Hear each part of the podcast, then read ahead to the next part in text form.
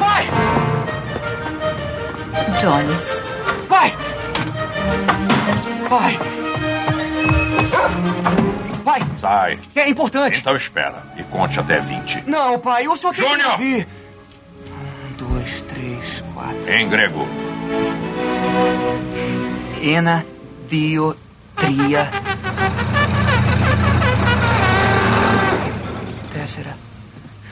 Tender. Que aquele que iluminou isto me ilumine.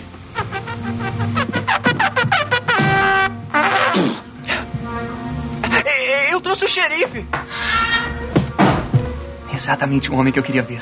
Olha, havia cinco ou seis homens Muito e bem, estavam filho. correndo atrás. Você ainda está com ela? Sim, sim, senhor. Está aqui. Estou contente em saber. Assim, o legítimo dono desta cruz não irá registrar queixas. Ele tem testemunhas, cinco ou seis homens.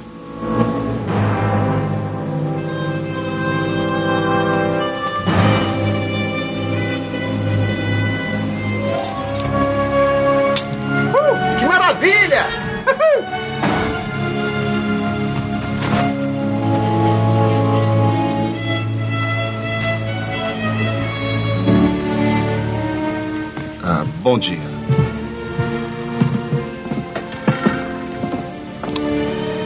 Hoje você perdeu. Mas não quer dizer que não ganhe.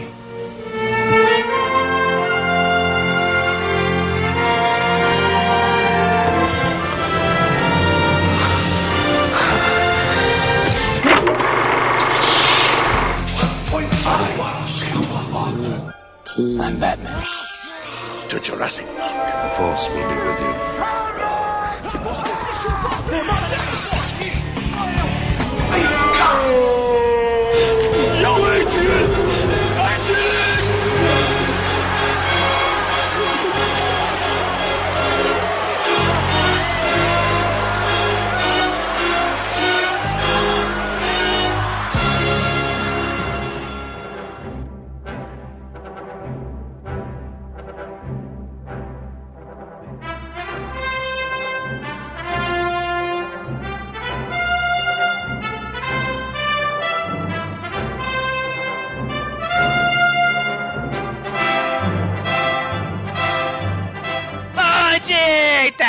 internet! Jurassic Cast no ar, meus caros internéticos! Voltamos com mais um episódio Spielbergiano!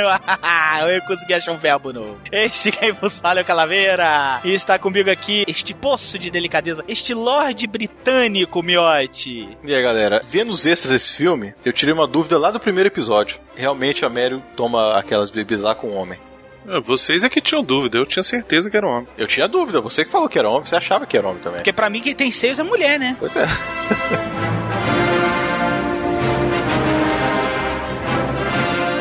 tá comigo aqui também o Redondo, que ah, inclusive apareceu no primeiro filme. O Brunão. De novo essa piada? Claro. é. Referência da trilogia toda, vai lá. Ah, tá. Então vou fazer uma referência a outra abertura minha já de Jurassic Cast, junto com De Volta para o Futuro 2, Indiana Jones e a Última Cruzada, é o filme que me fez amar o cinema.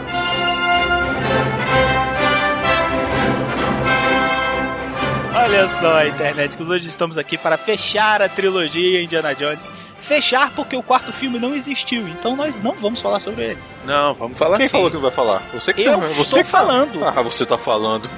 Eu estou falando, eu estou andando. Mas aqui nós iremos falar hoje do Indiana Jones 3 A Última Cruzada. Filme que não foi tão aclamado como os outros, né? A quem gosta, a quem não gosta, e eu gosto muito, nós aqui adoramos. Então, vamos aqui destrinchar esta pérola do cinema, como nós sempre fazemos ao estilo do Jurassic Cast.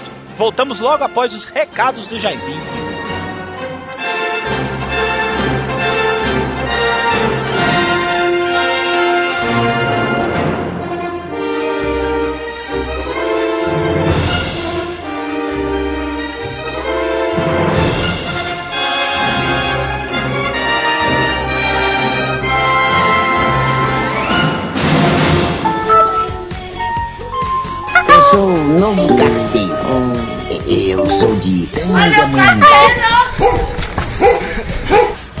Tangamanhã. Procure. Just wait a minute, Mr. Postman.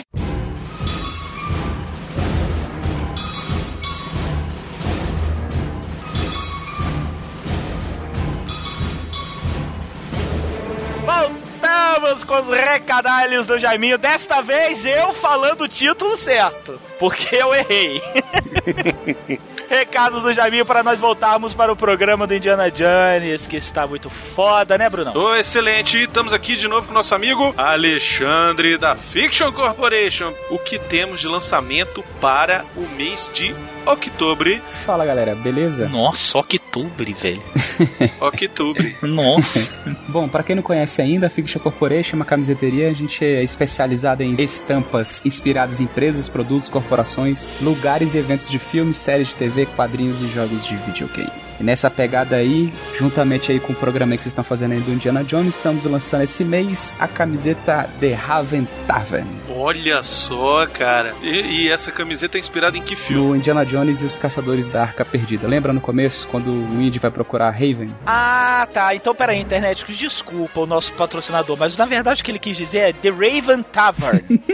Acho que é isso que ele quis dizer. É que ele tá andando muito com o miote. É porque ele virou e falou Ravei Taverne. Aí eu falei, caralho, que merda de filme é esse, velho? The Raven Tavern, a taverna que ele vai procurar a Marion nos Caçadores da Arca Perdida lá para pegar o medalhão, que tem a Marion lá tomando cachaça com aquele cara, né, miote? Não, não, não. Há controvérsia. Não, é o cara mesmo. Não, e é se chama The Raven Tavern porque o nome dela é Marion Raven, não é isso? Ravenwoods. Ravenwoods, isso.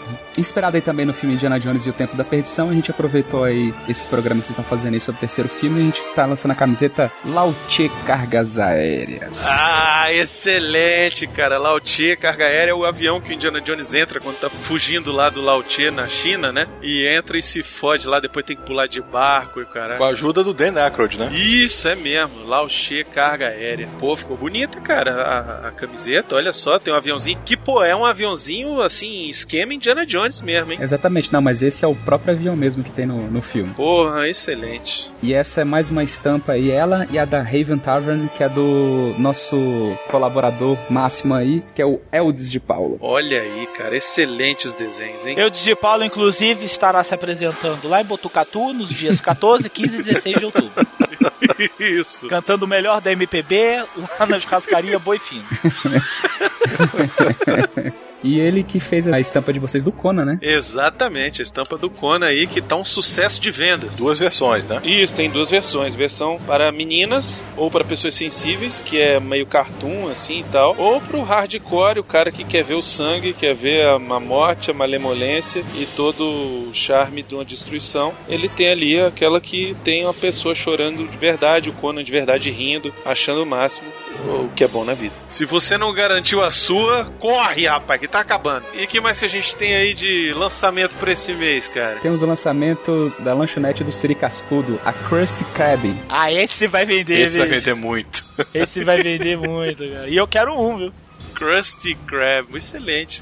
Eu não sei vocês, mas o Bob Esponja é um dos melhores desenhos de todos os tempos. De eu sento ali pra todos os assistir, tempos. pra assistir com a minha filha, cara, eu passo mal de. de, de Nossa, eu rio, eu consigo rir mais do que meu filho, cara. A Manuela odeia Bob Esponja. ah, não, papai, não. Papai. A gente vai ter que fazer um dia aqui, sei lá, um- sobre o filme do Bob Esponja, que pra mim é o melhor filme de todos os tempos, cara. não exagera. cara, o filme do Bob Esponja é inacreditável. Cara, eu fui ver no cinema. Ah, eu fui também. Levei a Carla, ela com maior vergonha de ir. Eu passava mal de rir, assim, eu ria altão, assim. Cara, na hora que aparece o David Hasselhoff, eu levantei e aplaudi, cara. Ele lança o Bob. Esponja com- pelos peitos, né? Com É peitoral, muito né? bom, cara. É excelente, velho. É muito bom mesmo, cara. E a próxima camiseta aí, o que, que a gente tem? Fãs de videogame malucos por Half-Life, estamos lançando a camiseta Black Mesa Research Facility. Olha aí, inspirado no Half-Life. Tu jogou esse jogo aí, ô, Rodrigo? Joguei. É o clássico da Steam. Classicão, a galera vai se amarrar. Nada mais, nada menos que a empresa que abre um portal dimensional que permite a invasão alienígena e fode o planeta. E a gente vai comemorar isso comprando a camiseta deles. E isso, você vai ter que estar chique para curtir o fim do mundo. E fiquei sabendo que você vai lançar uma camisa aí que vai abalar as estruturas de quem gosta de filme de suspense e terror. Stephen King na veia, camiseta Overlook Hotel. Johnny! Here's Johnny. Puta merda. O Iluminado, né? Inspirado aí na obra do Stephen King. Overlook Hotel. E, cara, ficou incrível essa, cara. Ficou incrível. O padrão do tapete ali ficou foda. Mais uma estampa aí desenvolvida aí pelo ilustrador oficial de vocês, que é o Leonardo Maciel. E a estampa ficou muito boa mesmo. Cara, ficou inacreditável, velho. Eu vou querer duas dessas. Nossa. Gulosa. A gente está lançando agora uma nova linha de estampas de camisetas que é diferente do que a gente faz. Essa coisa das empresas, corporações, os produtos. É uma série de novas camisetas de estampas que são baseadas em cenas icônicas do cinema. E elas são inspiradas no trabalho do Victor Hertz, que é um design gráfico especializado em pictograma e arte minimalista. E a primeira camiseta vai ser de quê? A primeira camiseta é do Sonho de Liberdade. Olha aí, rapaz. A segunda é inspirada aí numa cena icônica também do, do filme Pulp Fiction. Puta merda. A do Pulp Fiction tá absurda. Muito maneira, hein? Altas referências. Muitas, puta merda. Caralho, é do Poder Chefão. Puta que pariu. O Miotti se empolga, né, velho? Não, o Miotti, o Miotti ele é agressivo quando ele gosta é agressivo. Olha isso, Deus! olha isso. Oh my god, mano, parece o Nintendo 64! oh my god! Essa nova linha de camiseta se chama Cenas Icônicas. Então tem tanto da cena que é icônica, como nós estamos utilizando ícones e pictogramas para representar essas cenas de cada um desses filmes. Então, por exemplo, a Pulp Fiction, qual cena é essa? Essa cena aí é a cena em que o nosso querido Butch pega lá as armas, escolhe quais são as armas que ele vai fuder com todo mundo lá dentro que que estavam comendo lá o negão. Internet, mentira, eu vou falar pra vocês como é que é a estampa. É duas bolas pretas e uma bolinha vermelha no meio. e embaixo tá escrito Do you know what I mean? Pulp Fiction. Fala se todos vocês não estão clicando agora pra ver se é verdade. Duas, dois círculos preto e uma bolinha vermelha no meio. Pulp Fiction. Todo mundo sabe o que tá falando. A do Shawshank Redemption, a gente também pensou no filme, a gente pegou justamente o plot principal e a gente colocou nessa cena, que é a cena do plot twist, né? Então se você não viu o filme, não veja essa estampa dessa camiseta, senão ela vai entregar essa cena. E dentro dessa linha também, a camiseta do Poderoso Chefão, a gente lançou também uma cena icônica. Qual que é, Brunão? Qual cena que é icônica? Também entrega um ponto do filme, mas enfim, se você não viu o Poderoso Chefão, morra. Só que a gente já falou sobre ele aqui, né? Mas, cara, é a cena onde Michael Corleone vinga seu pai, vinga todo mundo e mata o desgraçado do policial lá e o Soloso, né, velho? No restaurante, ele vai no banheiro e pega a arma. E é exatamente isso que tem, uma arma escondida ali dentro da porra da descarga, né, bicho? Essa linha de camiseta, todo mês nós estaremos lançando quatro camisetas aí inspirado em quatro filmes bem conhecidos aí da galera, retratando uma cena icônica desse filme. Excelente, maravilha. Então entre lá, acesse fictioncorporation.com.br, compre sua camiseta agora.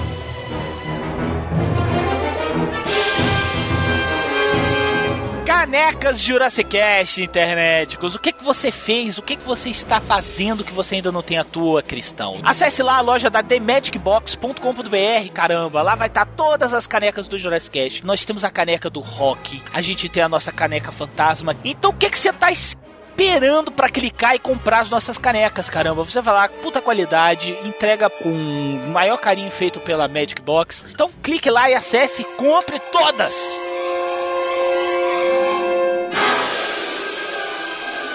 Miotti, estaremos lá na JediCon, né? No sábado que vem agora, dia 12. Se você não comprou seu ingresso, olha, vou te contar, acho que já é Elvis, viu? Mas acessa aí o link, tem no post pra você. Na verdade, eu acho que até tem, porque eu vi o cara falando que não tem a camiseta mais. São poucas, né? Mas o ingresso tem. Então, pra entrar com a camiseta e ingresso, tinha que ter comprado antes. E o que, que vocês vão fazer lá? Bom, a gente vai fazer um bate-papo com o pessoal do Frango Fino. Então estaremos lá de JediCon 2013, agora, dia 12 de outubro. Miotti, Coruja e eu estaremos lá. Brunão, infelizmente, vai estar trabalhando de novo, então não vai poder ir. E a Melina também vai estar. Vai estar há pouco tempo, mas vai estar também, né?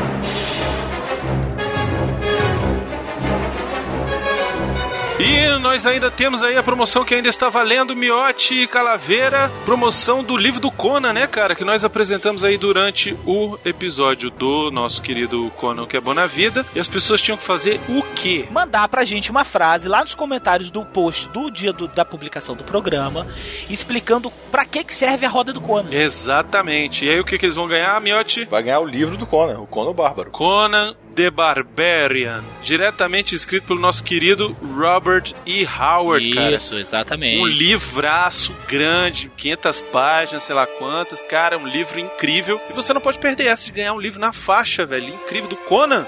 Olha só, essa promoção vai até o Jurassic Cast 69, resultado dia 14 de outubro. Esse Jurassic Cast 69 vai ser de sacanagem, né? Vai ser Putz!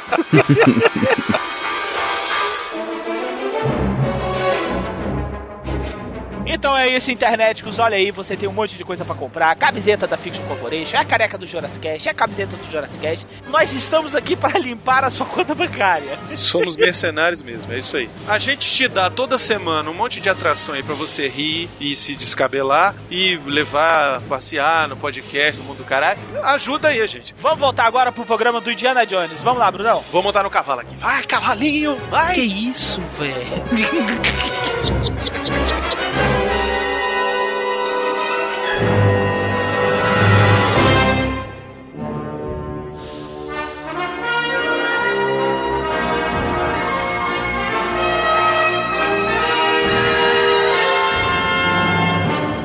O moço sensível Diga. é você. Eu sei. Inclusive, eu não sei se você se lembra, mas essa coisa toda começou no Indiana Jones o primeiro, viu? Lembra? Lembro. Então vamos lá, capricha. Não, não, não, não, peraí. Recordar é viver, Bruno. Qual era o título do primeiro? Seu Joel Santana, vamos lá. A Red Shoulder deu mole que devia ter contratado o Miotti, não devia ter contratado o Joel Santana, não. Era Raiders of the Lost Ark e o Miotti chamou de Riders of the Lost Ark. Não, agora eu vou fazer um pedido. É, Miotti, por favor, como é que é o nome desse filme em inglês? Riders of the Lost Ark.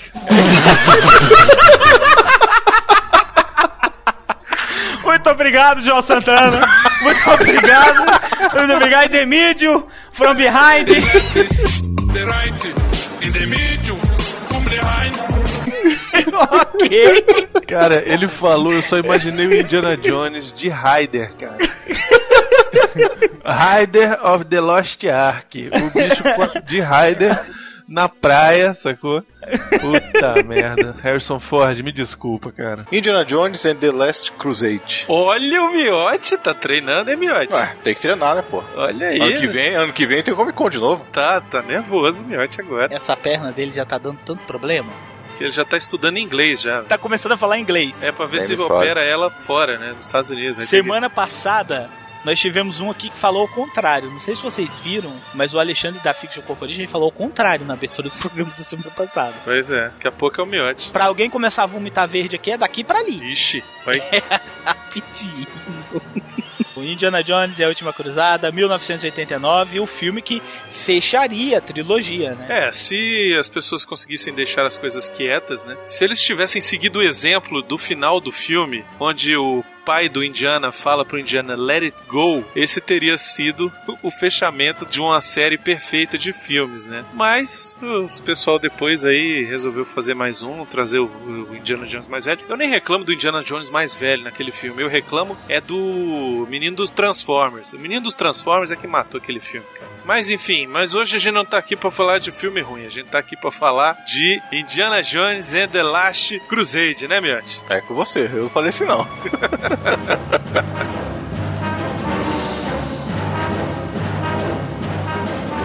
Indiana Jones e a Última Cruzada, de 1989. Vi no cinema, foi muito bom. Eu vi no cinema e é, como eu falei na abertura, o filme que explodiu minha cabeça total no cinema, cara. Assim, eu costumava ir ao cinema com meus pais e tal, mas eu me lembro, sabe assim, quando você tem uma vívida memória de- da sua infância? Esse filme eu tenho uma, uma memória do dia, eu me lembro de eu estar sentado na cadeira do cinema. Eu me lembro de olhar pra minha mãe na hora que o cara explode. Não, não, não, explode não, implode, né? É, ele, ele implode e depois se vira cinzas, né? Se arrebenta na, na parede. Eu me lembro, cara, eu me lembro até hoje, velho. Vívido como eu me lembro de ontem, sabe? Assim, é impressionante como esse filme marcou a minha vida.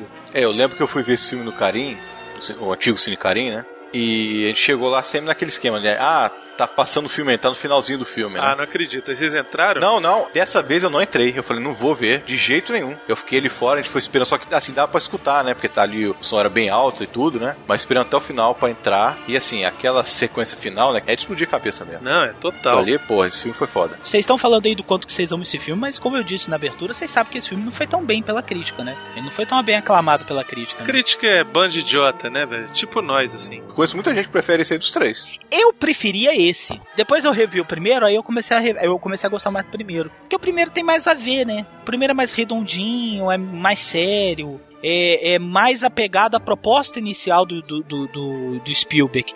Esse filme aí, velho, já, já tá meio esculhambado. Esse, eu- não, é um ótimo filme, não me entendam mal. Mas assim, ele é um filme que já tá meio. Ele tem umas esculhambação, tipo o Dr. Jones comer a mesma mulher que o Indiana Jones. Sabe? Tem um- umas piadas sem contexto, uma piada, uns piadas idiota. Ah, eu não acho não, cara. Eu acho esse filme, ele, para mim, ele funciona muito bem. Funciona até hoje. Eu assisti ele, ele agora pra gente gravar de novo e eu me diverti do mesmo jeito que eu me diverti em 1989, sabe assim. E me divirto tanto quanto eu me divirto assistindo o Riders, Riders of the Lost Ark e o outro lá, o Temple of Doom, Temple of Doom. Isso. O quê?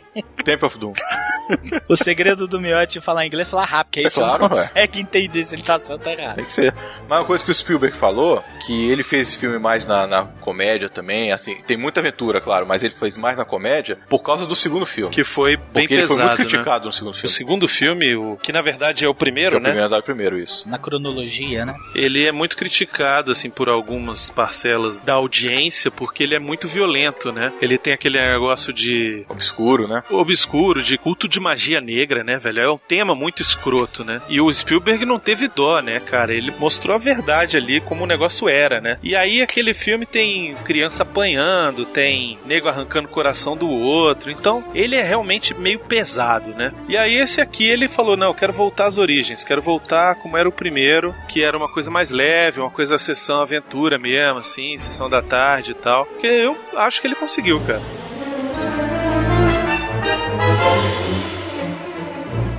O Jorge Lucas queria botar a história. A primeira história que ele queria fazer era que a busca pelo cálice sagrado ia ser aonde, Miotti? Ia ser num castelo mal assombrado. Puta que pariu. Cara, o Jorge Lucas, ele não tá de brincadeira, né, velho? Ele não vê esse mundo a passeio, cara, sério. O Jorge Lucas, ele quando quer estragar uma coisa, ele fala, vou estragar mesmo. cara." Aquele castelo que o Indiana Jones resgata o pai dele ia ser um castelo mal assombrado, cara. E aí o Spielberg tinha acabado de filmar o Poltergeist. Tava na vibe, né? Não, o Spielberg tava na vibe de não filmar mais, porra, de fantasma. Ele, não, tô fora, para com isso, chega dessa merda. Só que o George Lucas tava ficcionado com essa porra. Queria porque queria botar um castelo mal assombrado. Só que aí o Spielberg falou: não, cara, pra esse filme eu queria fazer uma coisa mais intimista. Eu queria trazer a relação do Indiana Jones com o pai dele. Queria mostrar quem é esse cara, como é que esse cara virou quem ele é, sabe? A gente já conhece ele como ele é, mas como é que ele virou essa pessoa? E foi aí que veio a ideia de mostrar ele jovem Indiana Jones, né? Quando ele ainda estava lá no colegial, e mostrar o pai dele e ser uma busca não por um, um artefato mágico, alguma coisa assim, mas sim ser uma busca pelo pai dele, né? Pela relação de pai e filho que em algum momento tinha se perdido na história, né? E eu acho isso muito maneiro do Spielberg. Eu acho que ficou legal, mas eu acho que às vezes é meio cômico demais, você não acha, não? Meio jocoso demais a relação que os dois estão, sempre com aquelas piadas, umas gags meio forçadas, eu não sei. Eu, reassistindo o filme, eu achei isso, me, me passou essa impressão. Porque nós temos três filmes do Indiana Jones muito distintos. Nós temos um filme, na minha opinião, o melhor da série, mas é um filme sombrio, denso. Nós temos um segundo filme que beira ao terror, por assim dizer. E nós temos um terceiro filme que, que ele traz um lado caricato que até então não tinha sido mostrado. Que para mim não combinou muito. Não era o Indiana Jones que eu vi. Eu até concordo com a questão do segundo filme, mas no terceiro tem essa questão. Eles sempre colocam os dois em situações meio conflitantes e tal. Tudo bem, legal aquela coisa da competição entre pai e filho. É legal isso. Mas da forma como foi feito, não, não me apeteceu muito não.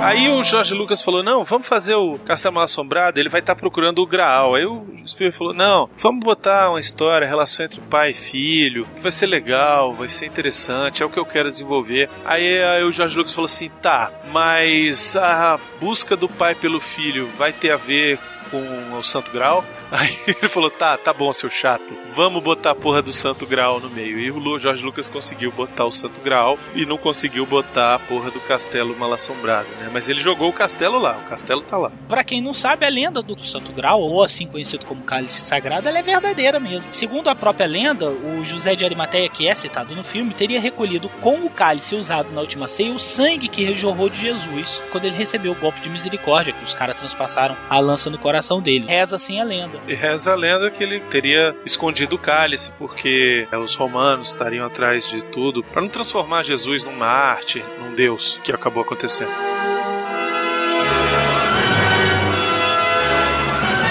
Aí eles foram fazer o filme, chamaram de novo o elenco, não podia faltar o Harrison Ford, chamaram o Dan Elliott, que faz o Marcus Brody. Morreu, né? Já morreu. E chamaram de novo o Sala, que era o Jonathan Rhys Davis, né? Que fez o nosso querido Gimli também. Que aparece pouquinho, né? Depois ele aparece no final, né? Isso, ele aparece só ali no final. Aí tinha que montar o jovem Indiana Jones e eles chamaram quem, Miotti? Chamaram River Phoenix, foi até uma indicação do próprio Harrison Ford, né, que eles tinham trabalhado no filme antes, né? O próprio River Phoenix ficava imitando ele, porque ele era o filho do, do Harrison Ford no filme, não lembro agora qual era o filme. Querem fazer um jovem Indiana Jones, chama então o garoto que já foi meu filho em outro O filme. próprio Harrison Ford fala no documentário que o River Phoenix parecia com ele quando ele era jovem mais do que ele mesmo parecia quando ele era jovem. E é engraçado que tá ele e o Toicinho, um amigo dele, né? Porra, aquele garotinho é gordo, hein? Porra, meu irmão! Aquele, aquele é o presuntinho, né, velho?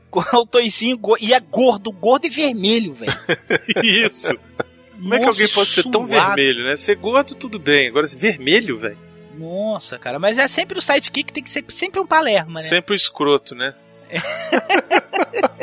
que merda, né, velho? Outra coisa que também ficou muito legal foi a origem do medo do Indiana Jones por cobras, né? Ah, eu acho todo aquele começo eu acho muito legal, cara. Eu acho muito maneiro. O Spielberg ele é mestre em apresentar personagem, né? E aí você tá assistindo o filme, aquele começo dos escoteiros chegando ali naquele lugar, e daqui a pouco o Spielberg vai entrando dentro de uma caverna e mostra uma galera que tá fazendo uma escavação. E tem um cara de costas. Que é o Indiana Jones pra gente, quem vê primeiro, né? Quem vê primeiro fala, pô, Indiana Jones tá fazendo escavação aí, vai aparecer agora. E daqui a pouco ele sobe a câmera, mostra o, Toicinho e mostra o outro menino. O outro menino abaixa e aí o menino fala assim: Indy, Indy. Aí você fala: puta que pariu, eu tô vendo Indiana Jones novo, jovem. E ele fica arfando, né? Ele fala assim: Indy, Indy arfando.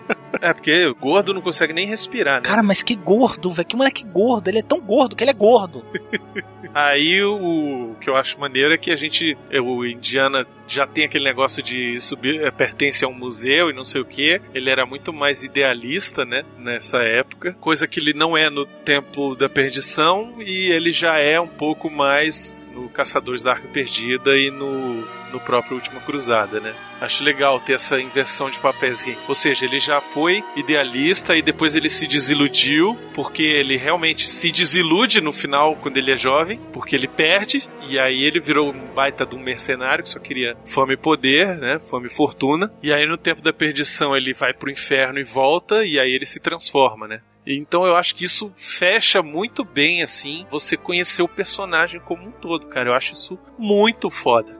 E se não tivesse isso, a gente nunca ia pensar nisso, entendeu? Então só por isso esse filme já é fantástico. Então, uma coisa que eu não entendo bem: se o Indiana Jones sempre teve o pai dele como referência, por que, que ele construiu a imagem dele segundo aquele cara com que ele teve aquela experiência? Porque é isso que o filme traz. Que ele teve experiência com aquele Bounty Hunter, né? Aquele caçador de recompensa. Ele, que o cara, não, o cara usa as mesmas roupas do Indiana Jones, a jaqueta, tudo igual. Mas peraí, eu não tô entendendo onde é que você tirou que o Indiana Jones se inspirou no pai. Ele fez arqueologia, você acha, acha que fez por quê? É, ele fez porque ele gostava do tempo, porque ele vivia, respirava aquilo, mas ele é a completa antítese do pai. O pai é o cara do estudo, ele é o cara de ir lá e meter a cara, velho. Tanto que eles brigam, estão em conflito o tempo todo durante o filme inteiro. Inclusive, passam por uma cena ridícula, que é eles comendo a mesma mulher, né? É, ainda bem que não mostra a cena, mas enfim. Fica, fica claro isso. Eu achei de mau gosto, cara. Um filme família, assim, dos caras comerem a mesma mulher, pai e filho. Sabe? Ah, mas é de leve. gosto. É, é uma coisa tão. passa tão rápido que já foi, entendeu? A cena ficou até cômica, pô, na hora. Ela é bem cômica a cena. Tem duas ceninhas ali que são cômicas. Eu não acho, assim, um absurdo total, não. Porque assim, quando você é criança, ele falou de família, né? Você é criança, ele só falou assim, ela fala dormindo. Como é que a criança vai saber que ele comeu a mulher? Ele não vai saber. É, é verdade. Ah, pela cara que o Indiana Jones faz pro pai dele, velho. Mas a criança não entende, isso que eu tô falando. A Isso criança não não é- vai entender e- mas isso. isso na década de 80, porque uma criança hoje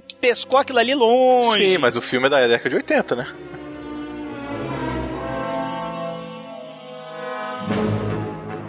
No começo, né, Indiana Jones vai, ainda menino, pega a cruz de coronado lá, que inclusive eu acho legal que tem um tema da cruz de coronado, né, Miotti? Tem também. O John Williams fez um tema pra cruz de coronado, eu acho isso muito maneiro.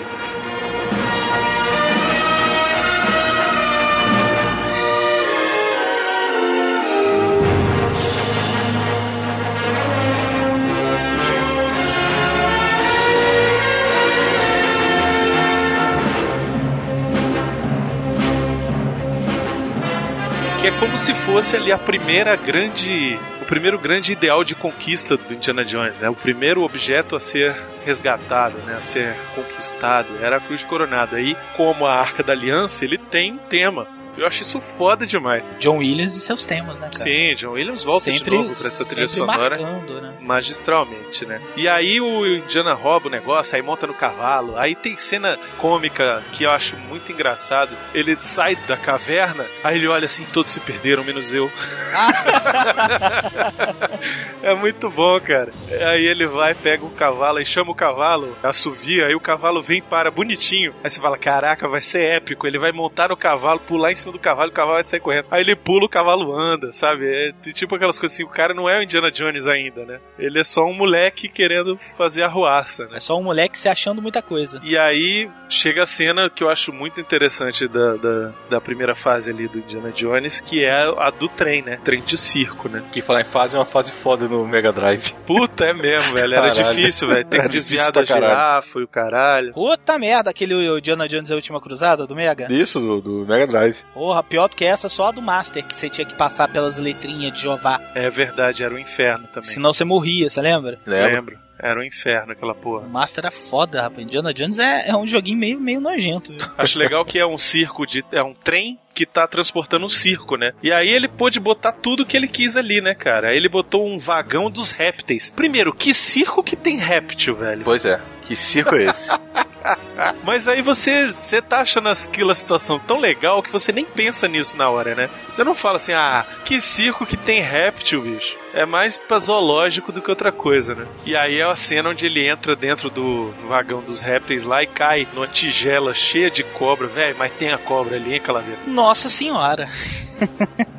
e momentos antes ele não tinha problema nenhum com cobra, né? Não, ele, não ah, tinha. para, é só uma cobra. É só uma cobra, isso. Ele tira da biluga do grande gordo rosa suave. Ele fala assim: Ah, isso é só uma cobra, gente. Nossa, o Indiana Jones morre de medo de cobra. O que será que aconteceu? Ele precisou cair num tanque cheio de cobra. É, além dessa, tem aquela outra que ele escorrega e ainda vem aquela porra daquela grandona em cima dele. Aí que ele ficou mais medo ainda. E aí, aí criou o trauma dele de cobras. E, inclusive, eles fazem essa piada também com o pai dele, que o pai dele tem medo de rato. E que tipo de cobra é aquela que sai de dentro da água, né, velho? Pois é.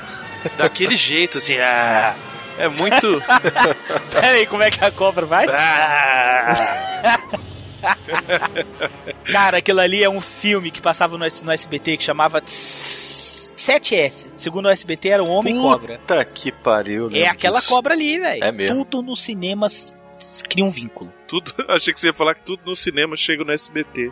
Também. e é a primeira vez na televisão. Mas tudo no cinema sempre tem uma ligação, velho.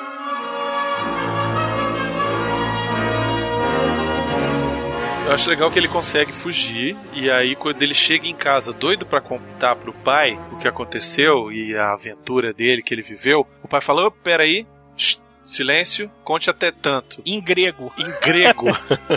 aí você já vê que o cara não era muito afim de bagunça. E ele não, ele já era mais aventureiro. Agora um detalhe interessante dessa cena é o cachorro que aparece né, quando ele entra na casa, que o cachorro era o Indiana. E o cachorro, o Indiana, era o cachorro do George Lucas. Era um malamute, né, o nome do- da raça do cachorro, eu não sei qual que é, acho que é tipo husky siberiano, mas uma variação. Em inglês eu sei que é malamute que eles chamam. O cachorro do George Lucas chamava Indiana e era daquela raça, daquele jeitinho que aparece no filme. E o nome do Indiana era por causa do cachorro. E isso era uma coisa que eles tinham botado, assim, por trás, né? Até o terceiro filme você não sabia por que, que ele chamava Indiana Jones. Não tem isso em nenhum outro filme. A gente é que sabe que era o cachorro do George Lucas, mas não dizia em nenhum outro filme, né? E nesse explica e fala, não, é- era o nome do cachorro. E, inclusive a piada no final do Piada no filme. final, isso mesmo, do Sala. O Sala rindo dele. Você pegou o nome do cachorro? É, You're the name from a dog.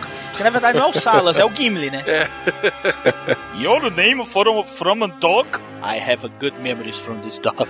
é, eu tenho boas lembranças daquele cachorro. Tem duas coisas curiosas também na parte lá que ele tá no trem ainda, que ele pega o chicote pela primeira vez. Sim, né, que importante. mostra também o chicote. E quando ele dá a chicotada, ele corta perto do queixo, né? É porque o Harrison Ford tem aquela marca ali. Isso. Porque ele sofreu um acidente de carro Exatamente. fazer o Indiana Jones, né? Então tiveram que fazer um corte pra mostrar que tinha aquela cicatriz. de onde que veio a cicatriz. Então, naquela cena ele consegue reunir tudo de uma maneira até muito natural, né, cara? Assim, não é forçado. Não, imagina. Não, não acho, Você cara, tá não. Não é correndo forçado, não. num vagão, acha um chicote, o que, que isso vai Mas significar? chicote, mas chicote por quê? Porque tinha um leão. A minha arma principal.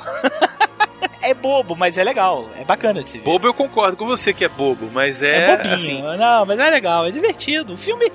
Até porque o filme não tem a proposta de ser sério, né? E isso, o filme é uma aventura, cara. Olha, é uma aventura como há muito tempo não se faz. Isso é verdade. E toda vez que se tenta, fica ridículo. Exatamente. Eu não sei se é porque os tempos eram mais inocentes ou se a gente era mais inocente. É, porque vamos combinar uma coisa: Indiana Jones sendo, sendo feito hoje, vamos apagar Indiana Jones da existência. Apagamos da existência. Vamos criar Indiana Jones hoje, no ano de 2013. Velho, mas ia ter tanta discussão na internet de erro de roteiro e era impossível ele conseguir manejar o chicote porque o chicote vem do couro liberiano e os libérios não usavam chicote com a mão direita. Na verdade, eles enfiavam o chicote no rabo e ficavam se masturbando. Velho, ia ser uma loucura tão grande, porque é isso que acontece hoje em dia na internet, né? Isso, é É verdade. isso que hoje em dia acontece na internet, porque até hoje estão discutindo como é que a porra do Bruce Wayne saiu do buraco do tatu e foi parar no negócio. Até hoje tem nego discutindo isso no Facebook, velho. É verdade. Eu tenho que sair de rede social. Isso não tá me fazendo bem. É verdade, é verdade. Tá te fazendo mal. É, nossa senhora. Parar com essa porra. A transição eu acho maneira. Porque chega o cara, o dono do, do, do- Chega o xerife, né? Da cidade, ele olha, eram uns seis ou sete homens, eu tenho testemunha, não sei o quê. E aí fala: olha, você tá com o negócio aí? Tô. Que bom, o verdadeiro dono não vai prestar queixa. E aí entra os caras que estavam atrás do negócio, né? E aí eu acho muito legal que vem o cara e fala: olha, garoto, não fica triste, não, não vai desistir porque foi a sua primeira derrota. E aí ele dá o chapéu pro garoto. E aí a transição da cena que eu acho muito foda. E aí entra a música. Tan, taran, tan.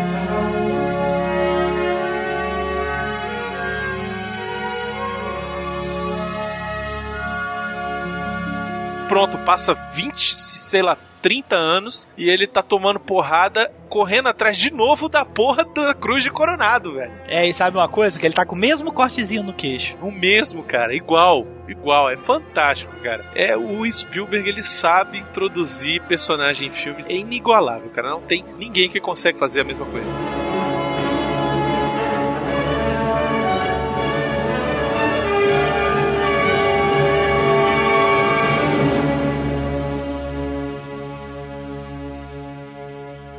Espero que a sua viagem aqui tenha sido agradável, Dr. Jones.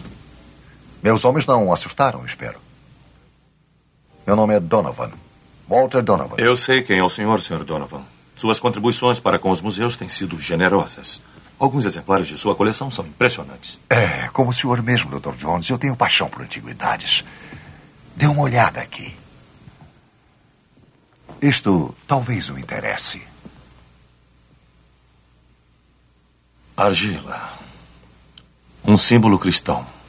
Texto em latim arcaico, meados do século XII. Foi o que calculamos também. De onde veio isto? Meus engenheiros desenterraram isso na região norte de Ankara enquanto procuravam cobre. Pode traduzir a descrição? Aqui diz: Aquele que beber da água que eu lhe der, diz o Senhor, haverá de ter uma fonte dentro de si que transbordará em vida eterna. Que me levem à vossa montanha sagrada, o local onde resides, cruzando o deserto e as montanhas, ao desfiladeiro da lua crescente, ao templo onde o cálice O cálice que contém o sangue de Jesus Cristo permanece para sempre. O Santo Graal, Dr. Jones. O cálice usado por Jesus durante a última ceia. O cálice que foi cheio com seu sangue durante a crucificação e foi confiado a José de Arimateia. A lenda de Arthur. Eu já ouvi essa história muitas vezes, Sr. Donovan. Vida eterna, Dr. Jones. O dom da juventude para quem quer que beba do Graal. Ah, como eu gostaria de dormir embalado por esta história. Sonho de homens velhos. Sonho de qualquer homem, inclusive de seu pai, eu creio.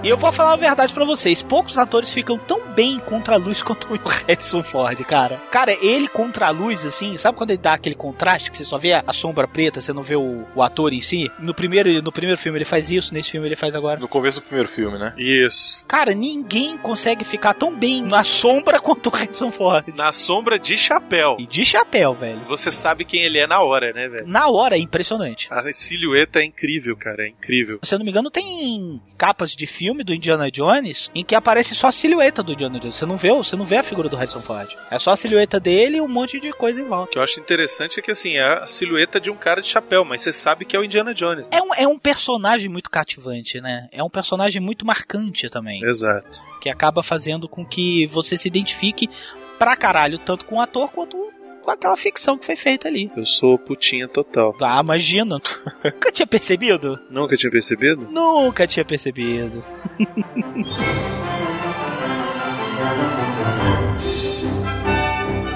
Como é que eles resolveram escolher o pai do Indiana Jones, Miotti? Como todo mundo já sabe, o Spielberg sempre quis fazer um 007. Ele é frustrado com isso, né? Que nunca fez um filme de 07. Então, não lembro se foi o George Lucas ou ele, né? Tiveram a ideia de chamar o melhor 07, como eles falavam, né? Pra fazer o pai do Indiana Jones. Falou, a única pessoa que pode ser o pai é um 07. Isso, até porque o próprio Indiana Jones era para ser um 007 melhorado, né? Foram convidar ele, né? Achando que ele não ia aceitar, mas ele aceitou na mesma hora. Ele ficou meio assim só por causa da idade entre os dois, né? Na vida real. Porque a diferença entre os dois é de 12 anos. Pois é, cara. Isso é inacreditável, Isso é né? mesmo.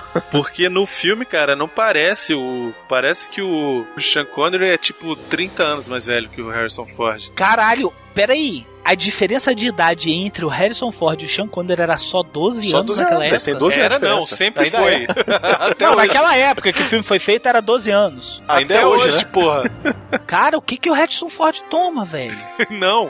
Ou então o, o coitado do Sean Connery que trabalhou no sol pra caralho, né? bicho? Não, não, não, não. O Sean Connery a gente já descobriu que ele atingiu o level cap. Ele já tá no level 100. Ah, tá. Ele não evolui mais. Então ele tá com a mesma cara de 90 até hoje. É verdade, é verdade. Cara, a mesma. Não é sacanagem. Nada é mesmo, isso é, isso é esquisito mesmo. Pega uma foto do Sean Connery em 89, que foi feito esse filme, e uma, e uma foto hoje, o Sean Connery está do mesmo jeito. O, o Harrison Ford, não. O, a magia dele lá já destruiu, já acabou. Agora o do Sean Connery é forte, bicho. O Sean Connery tá lá firme e forte, com a mesma cara. Pois é, pois é, mas eu acho foda, cara. O, o Harrison Ford só tem só 12 anos mais novo que o Sean Connery, e no filme parecia que eles são, tem lá, 30 anos de diferença. É impressionante mesmo. Não, bota impressionante nisso. Mas é, cara, pra mim, o melhor sidekick do Indiana Jones é o Harry Jones. né? Não tem Marion, não tem Short Round, não tem aquela outra maluca lá.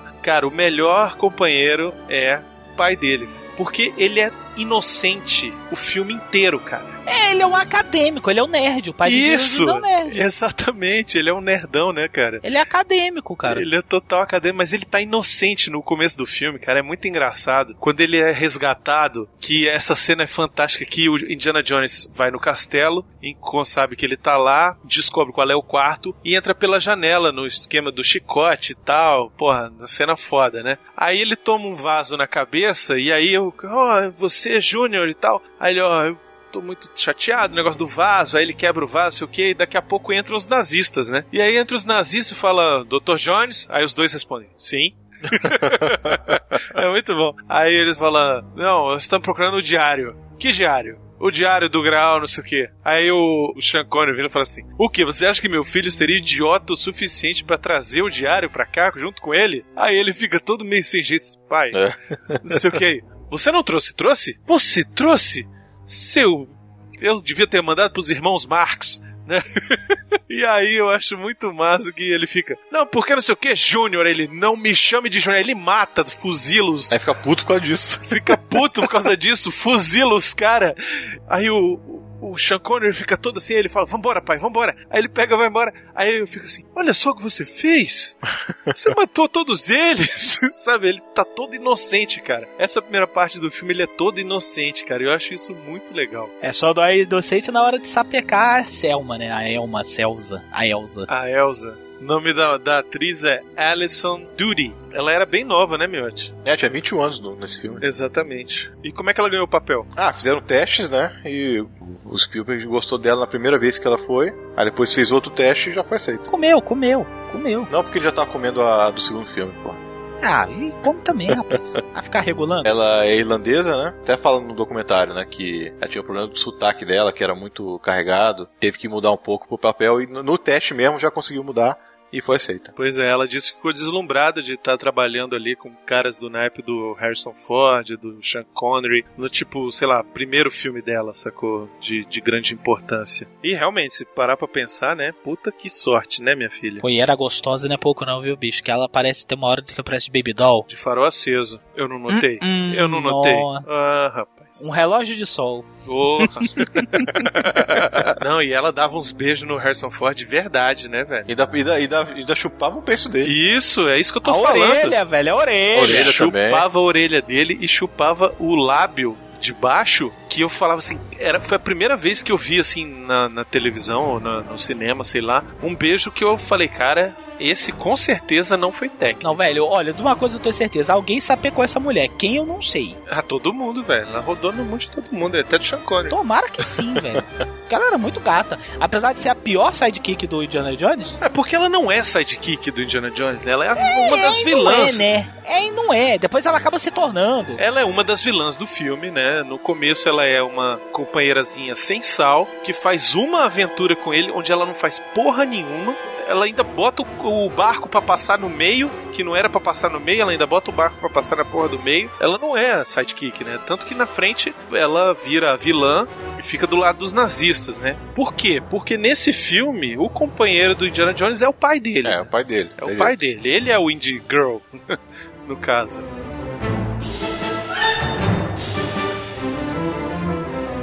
Na última cruzada a gente já encontra o Indiana Jones aposentado, né? Como assim? Ué, no início do filme, vocês não perceberam? Ele tá aposentado, ele não tá mais aventureiro, ele não tá mais saindo atrás de aventura. Tá se dedicando à universidade e ponto. Tanto que no, no início do filme, o chapéu dele tá em cima da mesa e ele olha pro chapéu com saudosismo. Não, cara. É sim, Não, é. cara. A transição já começa na aventura. Depois que ele volta pra, pro colégio. Tanto que ele chega no, no colégio e fala, ah, Sim, consegui acabou. Não, acabou. Então, ele pegou a cruz. A impressão que me dá nessa cena é: ele pegou a, a cruz e acabou. Ah, tá, entendi. Por isso que ele tá aposentado. Ele botou o chapéu na mesa. Tanto que, ó, perceba como ele olha pro chapéu. Ele olha com saudosismo, cara. É como se, sei lá, era, sei lá, eu ainda tenho mais uma coisa pra fazer. E aí vai atrás da, cu, da cruz de São Co- Cosme e Damião lá que ele pega. E depois ele encerra, ele não vai mais atrás a campo, né? Como, assim- como assim dizer. Ele tava dedicado à universidade. Só que ele tá de saco cheio daquilo ali. E é quando os, os nazistas vão e encontram ele. Vocês não acharam isso, não? Eu entendi o que você quis dizer. Mas no primeiro filme acontece a mesma coisa. Ele tá vindo lá da aventura, aí vai pro colégio, só depois que chamam ele pra caçar o, o- a arca, que ele vai. Mesma coisa acontece aí. É, porque é o seguinte, a ideia estabelecida é que o Indiana Jones, no Tempo da Perdição, ele era um aventureiro, um arqueólogo, sim, estudou arqueologia, mas estudou pra saber, pra ter conhecimento, pra ir ser saqueador de relíquia, pra ir negociar as coisas no mercado negro, tanto que ele pega lá no começo do filme o Norhashi e vai dar pro gangster chinês, entendeu? Ele era um um mercenário. E aí ele se transforma no final do Tempo da Perdição num cara mais altruísta, que não pensa mais só nele, que pensa nos outros e tal. Aí ele vai pra universidade, vira um professorzinho e ele continua com aquele negócio do aventureiro, mas ele faz as coisas pra pegar e pra vender pro museu. Como ele queria fazer quando ele era moleque, que ele fala: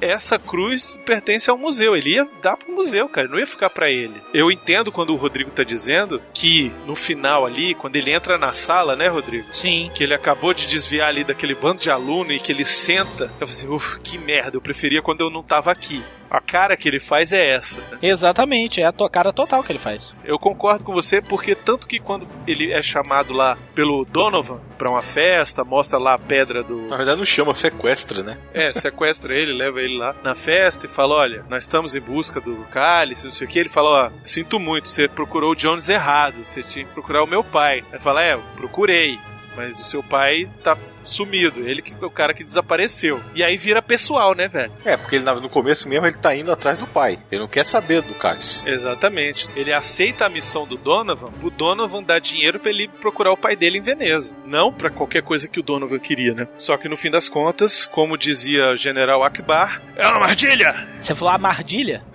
o General Akbar era dislexo? É por isso que os rebeldes se fuderam, porque ficou todo mundo rindo dele. É uma mardilha! Ainda... Lá, lagosta, nem sabe falar direito, velho. Ah, manda de novo, manda pro tanque e tal. É uma mardilha! It's a trap! Ah, aí tudo bem. It's a trap é muito mais legal. É, muito mais legal. Ele falou que it's a trap, então. Aí o General Akbar podia estar nesse filme, né? Ia ser muito show, imagina. Isso ia ser algo incrível. Nossa, ia ser muito legal, velho. Ele ia chegar pro Indiana Jones. Indiana Jones, você está procurando o Dr. Jones errado. It's a trap! Meu Deus. aí ele vai comer a Elsa e aparece. It's a trap! Ai, caralho! Aí o bicho vai ameaçar Elsa assim. É, me dê o cálice, senão eu vou. Me dê o mapa, senão eu, o, o diário, senão eu vou matá-la. Aí aparece o Aquaman. It's a trap! Velho, esse filme ia ficar tão melhor.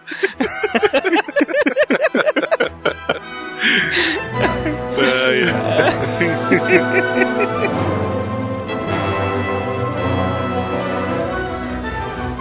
próprio Donovan, né? Aham. Ele trabalhou no Império Contra-Ataca. Isso, ele é o piloto-chefe do, de um ATT do, do Hoth lá. Ele aparece no começo lá na nave lá do Vader e depois ele vai lá pro, pro Ititi. E aí fazer uma ligação. Entendeu? Entendeu? Entendeu? Tô tão pipão hoje. Entendeu, Brunão? Eu tô rindo por dentro aqui, que você não sabe. Tô rindo horrores por dentro. Eu tô por dentro aqui, eu tô me remoendo, cara. Eu tô... Continuando então, vai. Vocês vocês não têm o meu senso de humor refinado.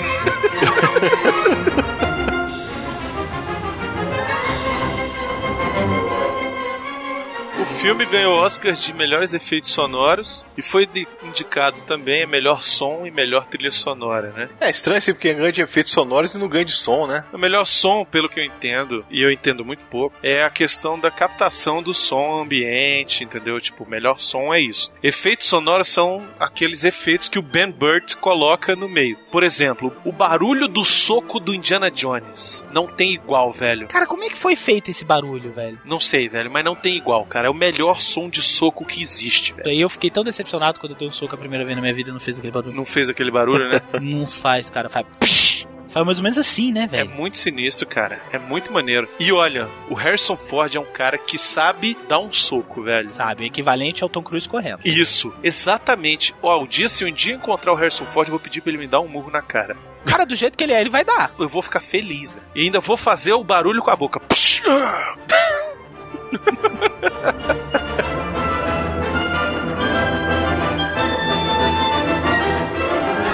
O filme é sobre a busca do filho pelo seu pai. O filho tá procurando o pai, que ele nunca teve uma relação legal com o pai, e que ele, no momento em que o pai precisa da ajuda dele, ele vai lá e vai atrás e vai ajudar o filho. Isso pra mim é o que é mais legal desse filme. Você vê durante o filme todo eles estão brigando, estão brigando, estão brigando, estão brigando. Quando chega no final que o Indiana Jones tá lá no tanque de guerra, que ele cai junto com o tanque de guerra e que ele sobrevive, que o pai estava achando que ele tinha morrido, o pai dele fala: Eu perdi a chance.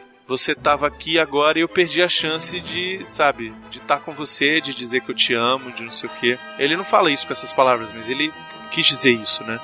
E aí, quando o Indiana Jones volta, se abraçam e tal, mas aí o pai logo, ok, vambora, né? Assim, e aí o Indiana estava esperando aquela hora. E essa hora de deles se reunirem de novo só chega no final mesmo, quando é o pai que vai salvar o filho, que ele tá o filme inteiro chamando o cara de Júnior, ele odeia ser chamado de Júnior, e aí quando ele precisa que o Indiana preste atenção nele, ele fala, Indiana. E aí o cara olha para cima e ele fala, let it go. Ou seja, eu já deixei para trás. Velho, a pessoa que mais era obcecada pelo cálice sagrado era o Henry Jones, cara. Ele buscou aquele negócio a vida toda. Era a cruz de coronado dele. E ele fala pro filho, cara, deixa isso pra lá. Você é mais importante. E aí pronto. E aí ali eles estão finalmente conectados, né? Eu acho isso muito maneiro do filme. É, é o filme é sobre isso. Tanto que, para mim, a melhor cena do filme é quando eles estão no Zeppelin e estão conversando e estão lá falando e tal. E daqui a pouco o Harrison Ford, o Indiana Jones, fala pra ele: Lembra da última vez que bebemos juntos sem brigar? Lembra? Hum? Eu tomei um milkshake. Uhum. Nós conversamos de quê? Não conversamos. Nós nunca conversamos. Isso é uma censura, por acaso? Só um comentário. Apenas o senhor e eu, papai. Eu cresci bastante solitário, nós nos separamos. Se o senhor tivesse sido um pai comum, como a maioria dos pais, teria compreendido isto. Não, eu fui um pai maravilhoso. Quando? Alguma vez eu mandei você comer, se deitar, lavar as orelhas, fazer os deveres de casa? Não, eu soube respeitar sua privacidade e lhe ensinei a ter autoconfiança. O que me ensinou foi que eu era menos importante do que pessoas que estavam mortas há mais de 500 anos em um outro país. E eu aprendi isso tão bem que mal nos falamos durante 20 anos. Você foi embora exatamente quando estava me interessando. Papai, como é que... Ah, o senhor- Está bem, está bem. Eu me rendo. Você quer falar de quê? Eu quero falar. É, eu não sei, eu. Eu. Eu não sei, não consigo pensar em nada. Então do que está reclamando?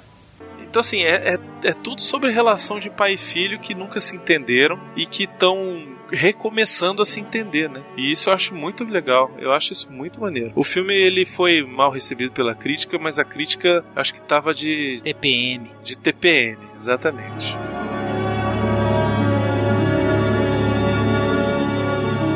Tem algumas situações que me incomodam profundamente. Por exemplo, acho que a mais marcante pra mim, a da cena da tumba. Com os ratos. Isso, lá na biblioteca. Do petróleo. Isso, exatamente. Ele pega e olha e fala: é petróleo. Eu deveria fazer um post aqui e me aposentar.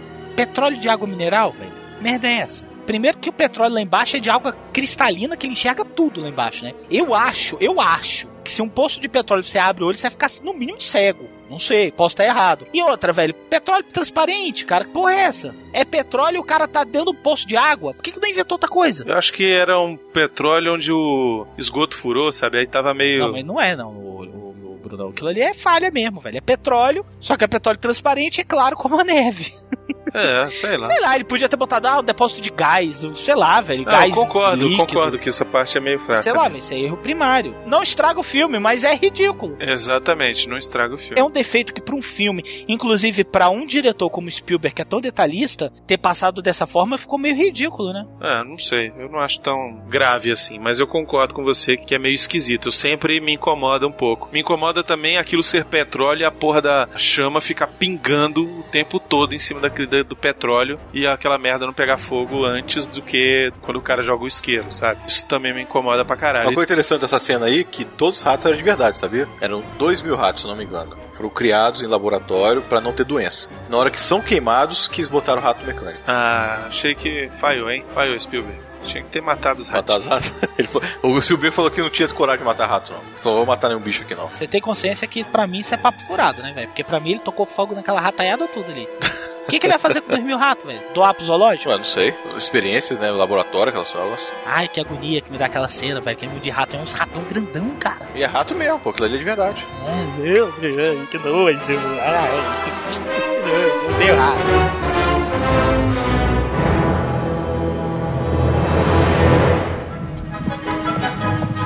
Elsa! Elsa! Já fomos longe demais. Solte a arma, Dr. Jones. Solte a arma ou Fraulein Elsa morre. Ela é do grupo deles. Indy! Ela é nazista. O que diz? Acredite-me. Indy, não! Eu vou matá-la, hã? Vai, então mate. Não! Não atire nela. Ele não vai fazer isso, não. Indy, por favor, faça o que ele manda. Não dê ouvidos a ela, hein? Basta, ela morrerá! Espera! Espera.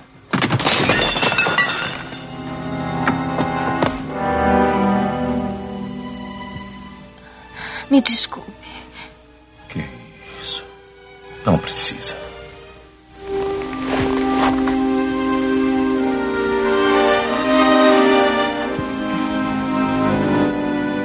Você devia ter dado ouvidos ao seu pai.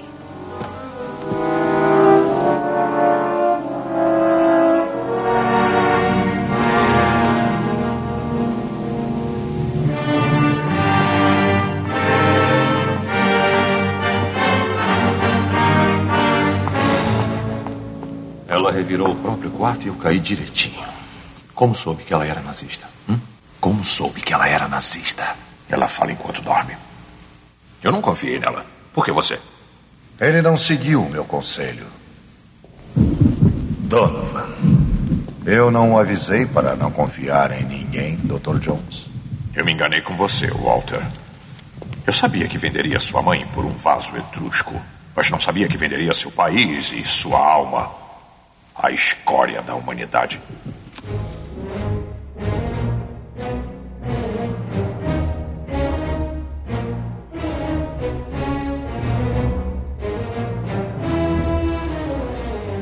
Coisa interessante dos próprios filmes do Indiana Jones é que a ficção se mistura com a realidade. Isso, com a história, né? Exatamente, com a própria história. Inclusive isso nos dois filmes anteriores, como por exemplo, a invasão dos ingleses na Índia, quando eles destruíram lá o, aquele culto, aquilo realmente aconteceu, e o Indiana Jones está vivendo exatamente aquele período do- da história. No terceiro filme, a gente tem uma questão muito da cultura, né? É tudo muito cultural, que é estudos, trabalhos antigos pra caramba, que remete a outras civilizações, civilizações mortas.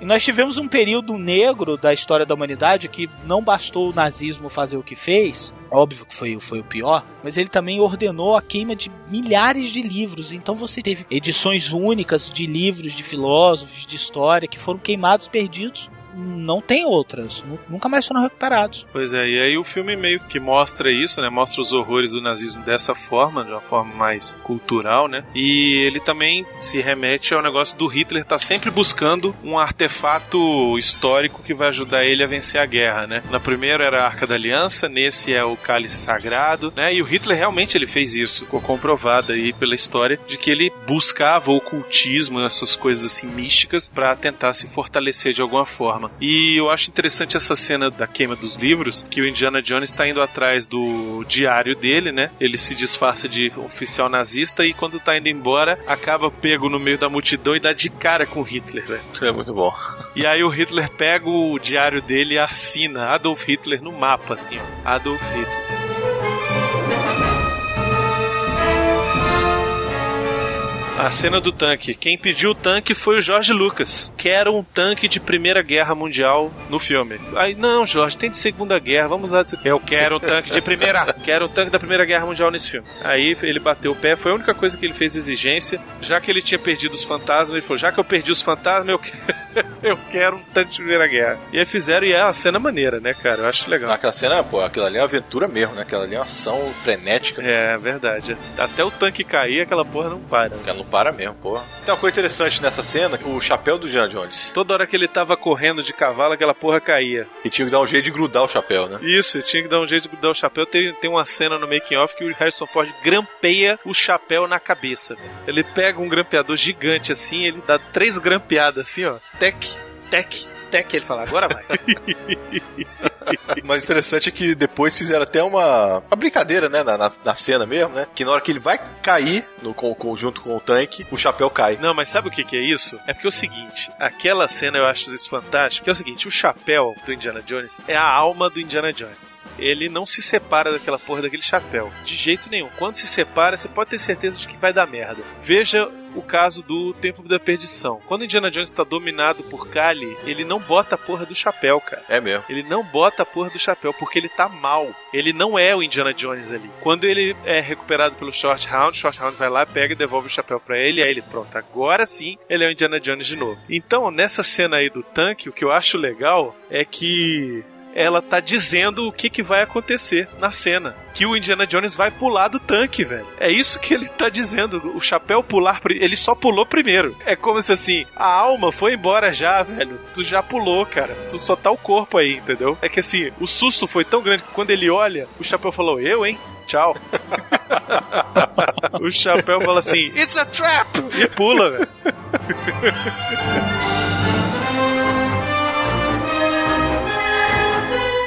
Quando o John Williams estava mostrando a, a trilha sonora pro Spielberg e pro George Lucas, tava mostrando, assim, o que ele sempre viu o filme, né? Viu o filme todo e saber onde vai colocar a música. Ele sempre fez isso com, já com essa parceria com o Spielberg, né? Aí o que acontece? Teve uma hora, no momento lá, que eles estão vendo a cena, e o Spielberg fala assim: Eu queria que você colocasse aí, nesse momento, um tal tema, né? Aí o John Williams fala assim: Não, fica muito melhor nesse ponto aqui. Aí ele bota nesse ponto. Aí o Spielberg olha assim: É, você tem razão. John Williams mudava o, o que o Spielberg queria da trilha sonora, como ele achava melhor. Porque o cara já é compositor, sabe o que, que tá acontecendo, né? Porque tem muitos filmes aí que o cara bota do nada, não sabe nem o que, que tá fazendo. Mas ali o John Williams sabe, ele tem aquela manha assim, tem o, o tato, né, pra saber o que, que vai colocar naquele momento. Né? Isso eu achei muito interessante. Porque eu não tinha visto ainda esse trabalho dos dois, assim, dos bastidores.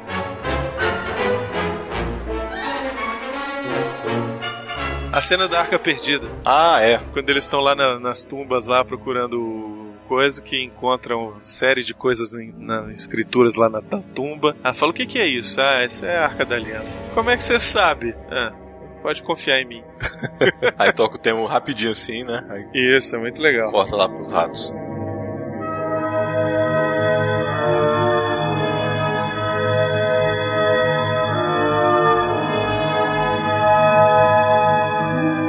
Vocês perceberam que o tema dos nazistas é o mesmo tema do Império? Como assim? Cara, é muito parecido, praticamente o mesmo. O tema dos nazistas, quando eles aparecem, é muito parecido com o tema do lado negro da força. Lembra um pouquinho, né? Mas ele é mais. Ah, eu achei parecido pra caralho, eu achei parecido pra caralho. Tanto que tem umas horas que parecia que ia subir o tema mesmo, entendeu? Tem umas horas que parece mesmo. Naquela cena que eles estão no castelo, aqui eles estão pra ser amarrados. A loura é presa pelo alemão lá, quando eles vão entrando assim na, naquela sala onde eles vão ser amarrados. Sobe a trilha sonora todinha ali do, do Império, cara. Eu não sei se é do Império contra-ataca, mas é, o, é, a, é a trilha sonora do Imperial, entendeu? É, assim, o, o que acontece nisso aí é porque o John Williams tem sempre aquele esquema de fazer as trilhas sonoras dele, né? São tudo meio parecida. E quando ele vai vai tá lançando uma coisa e parece que vai ser o que já conhece, ele joga outra coisa diferente. É isso que aconteceu nessa dos nazistas. É, pode ter acontecido isso. Todos os compositores, na verdade, fazem isso, né? Não é só ele. Na verdade, faz todo sentido, porque a gente sabe muito bem que a tropa imperial do Star Wars são os nazistas. São né? nazistas, né? São nazistas, porra. Pois é, mas esses nazistas desse filme são muito bons. E a trilha, a música dos nazistas é incrível, ah, velho, né, não velho? são não, velho. Me desculpa, mas naz- os nazistas desse filme são horríveis. Eles são iguaizinhos os nazistas daquele filme que a gente já falou aqui, o Top Gun, o, Top- o Top Secret. Do Top Secret, né? Eles Verdade. são iguaizinhos. O cara que ameaça a Elsa, então, vixe Maria, ele parece aquele nazista que pega um telefone grandão. Isso. É mesmo. É igualzinho, Lembra velho. mesmo, Não- é. não- ah, mas não tem como, são horríveis esses nazistas. Não, mas eu acho legal. A música dos nazistas é incrível. Sobe aí, mente.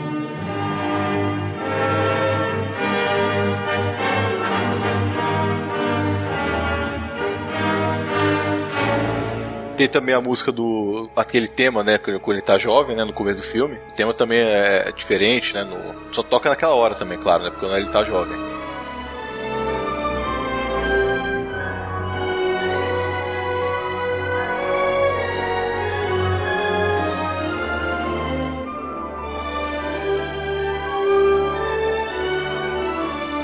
E o tema do pai e filho, né?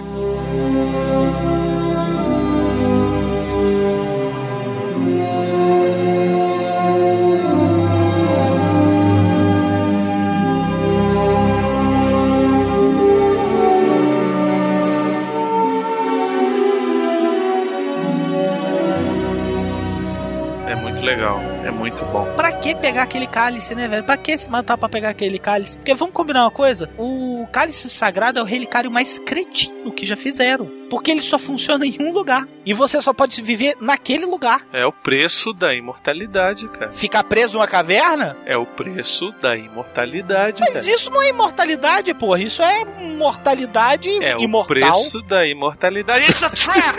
Isso pra mim é coisa de George Lucas. Vamos inventar um relicário que dê lá o poder de, né, da, da vida eterna. Vamos. Mas ele só vai funcionar em um lugar. Ah, tá. cair aonde? No paraíso não, em uma caverna. Porra, Jorge Lucas! De novo, velho! Calaveira. Fala. It's a trap!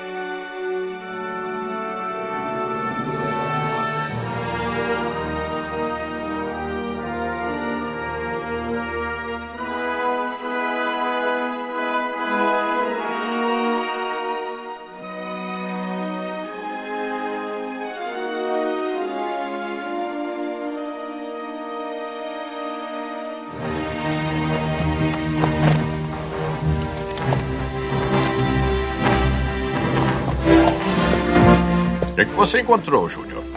Júnior? Pai, olha aqui. Por favor, o que esta palavra significa? Júnior. É o nome dele.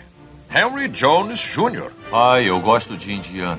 Esse nome nós botamos num cachorro. Por favor, podemos ir para casa agora? Um cachorro? Ha! Recebeu o nome de um cachorro? Eu tenho muito boas lembranças daquele cachorro. Pronto, pai. Indy, Henry, sigam-me. Eu conheço o caminho.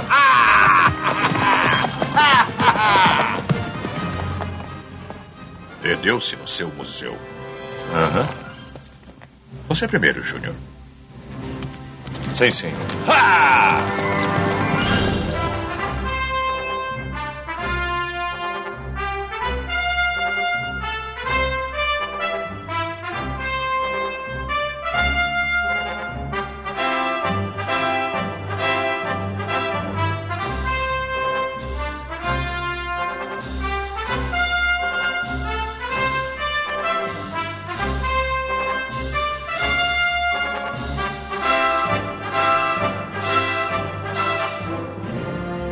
que, que vocês têm mais nojo? Cobra, inseto ou rato? Rato. Rapaz, eu tenho problema com inseto. Eu tenho problema com cobra. O pai do Miotti também. Meu pai, meu pai não pode nem ver cobra. É, eu também não posso ver, não. Teve um dia que eu, naquele meu emprego antigo, eu tava falando com, se eu não me engano, se eu não me engano com o Miotti no, no, no celular. Você lembra, Miotti? Que apareceu a cobra? Passou uma cobra no meu lado, foi? Eu falei, caralho, uma cobra!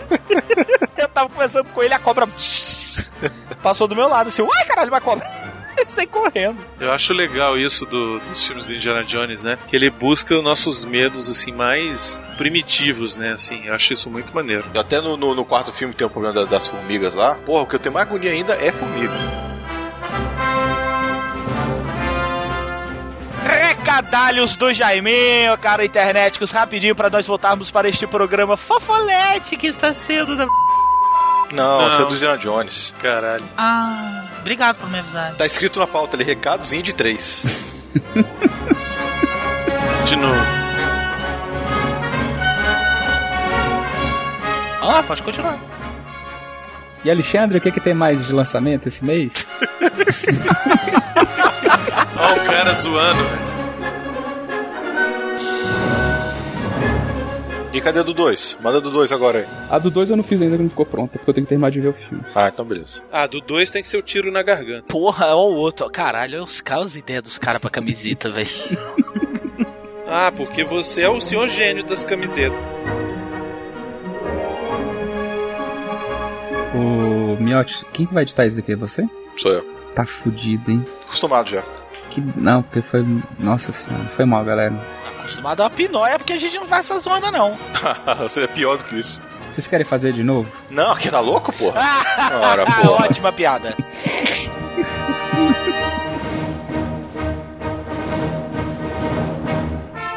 Eu quero saber, Alexandre, essas camisetas estão aí pro pessoal poder olhar? Nossa senhora, velho. Tava dormindo Mas por que, mesmo, que você né, chama esse Mobral pra fazer essa porra dessas propagandas? Bom, Tô Miotti, perguntando ô, se Miotti, as só, camisetas ó, estão, as estampas, não, as tá- pessoas. é, não, tá, peraí. É, Caralho, velho, deixa eu falar! Tá, fala. Quero Caralho, saber. velho, Miotti, por favor, bota isso nos extras, velho. Como é que é o caos que é isso aqui?